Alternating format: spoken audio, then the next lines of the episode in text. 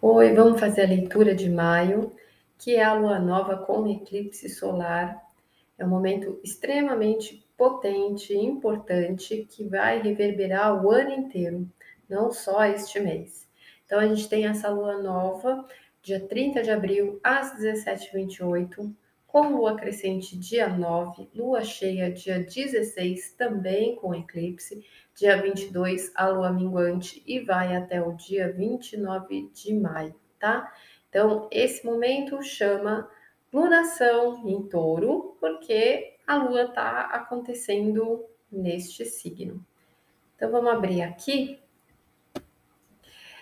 Sol e Lua a 10 graus, em conjunção com Urano a 14 graus. Depois tem o nó do norte a 22, tá? Então, esses quatro aqui, eles formam um grande estéreo em que traz mudanças, Urano, renovação de coisas que a gente precisa alcançar, é o nó do norte. Então, são é, reformulações do que a gente realmente precisa reconstruir, né? Então, esse touro, ele trabalha a base, a solidez, a segurança, é, o que a gente constrói na nossa vida, mas Urano, ele traz a renovação disso. Então, a gente se desapega de um modo velho para recriar uma construção nova, né? E isso é o que a gente precisa alcançar. Tá numa casa de relacionamento, então a gente precisa renovar a forma da gente se relacionar. Isso pode trazer algumas separações inesperadas, pode trazer algumas rupturas, mas é, para ser o ponto benéfico, aonde a gente está crescendo, aonde a gente está avançando. Nesse ponto né, da casa 7, nós ainda, ainda teremos Mercúrio aqui com Gêmeos, que é a comunicação, a mente, através da troca de ideias, é, de expressão, né? O conseguir estar aberto e receptivo para escutar, para ouvir o outro, o entendimento, né? Isso está fazendo um trígono aqui junto com o Plutão, que está retrógrado em Capricórnio. Então, as transformações de realidade, a gente está revendo que a gente precisa acertar com uma nova visão, com uma nova perspectiva, para conseguir chegar onde a gente precisa, né? E aí esse ponto do eclipse, ele é forte porque ele traz uma questão kármica. Então a gente precisa se desprender de algo velho para alcançar este novo.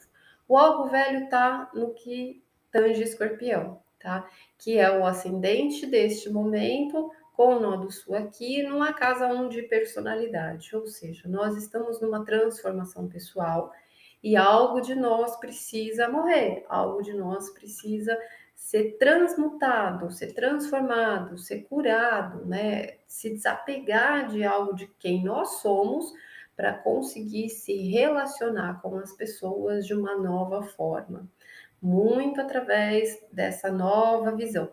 E aí o ponto, né, desse disco é que é o Saturno em Aquário, então aonde isso leva é para a gente aprender a entender e a amadurecer para conseguir viver em sociedade, viver em coletivo. Então essas transformações, né, são mais um passinho de um karma coletivo para a gente aprender a viver em conjunto.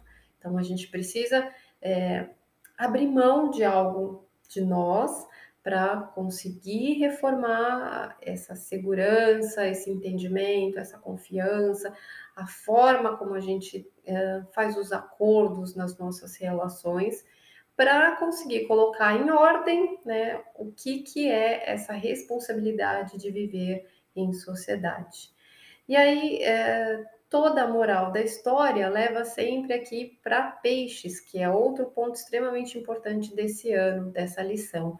Vênus, que é a regente desse touro, né, tá junto com esse grande stellium aqui também, que é a conjunção de Marte, as atitudes, Netuno, a espiritualidade, Vênus, os valores e Júpiter, a expansão. Então, as nossas ações, elas estão sendo guiadas por valores que precisam se expandir. Na energia de peixes, então, é sobre o amor incondicional que a gente está aprendendo, o amor sem distinção, sem preconceito, a compaixão, de se colocar um no lugar do outro, é, de trabalhar a caridade, a solidariedade, né? Então, a gente está aprendendo a amar, Numa casa 5 ainda, nós estamos literalmente sendo guiados a aprender a amar.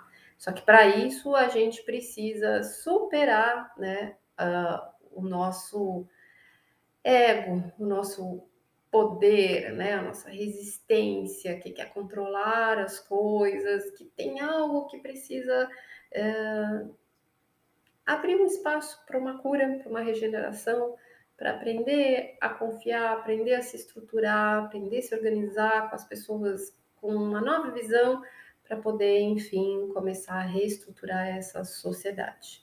É uma coisa simples, mas extremamente complexa extremamente forte. Então, para você saber aonde que esse ponto pega em você, você olha aonde você tem escorpião no seu mapa, é o ponto de desprendimento. Aonde você tem touro, é o ponto que você está se refazendo, que você está recriando. E aonde você tem aquário, é o que você precisa ordenar na sua vida, é o que você precisa colocar em ordem, tá? Isso vale não só para este mês, mas para o ano todo. Nós estamos aprendendo a nos relacionar para poder viver em conjunto, tá bom? Um ótimo mês, um ótimo eclipse, que seja uma bênção.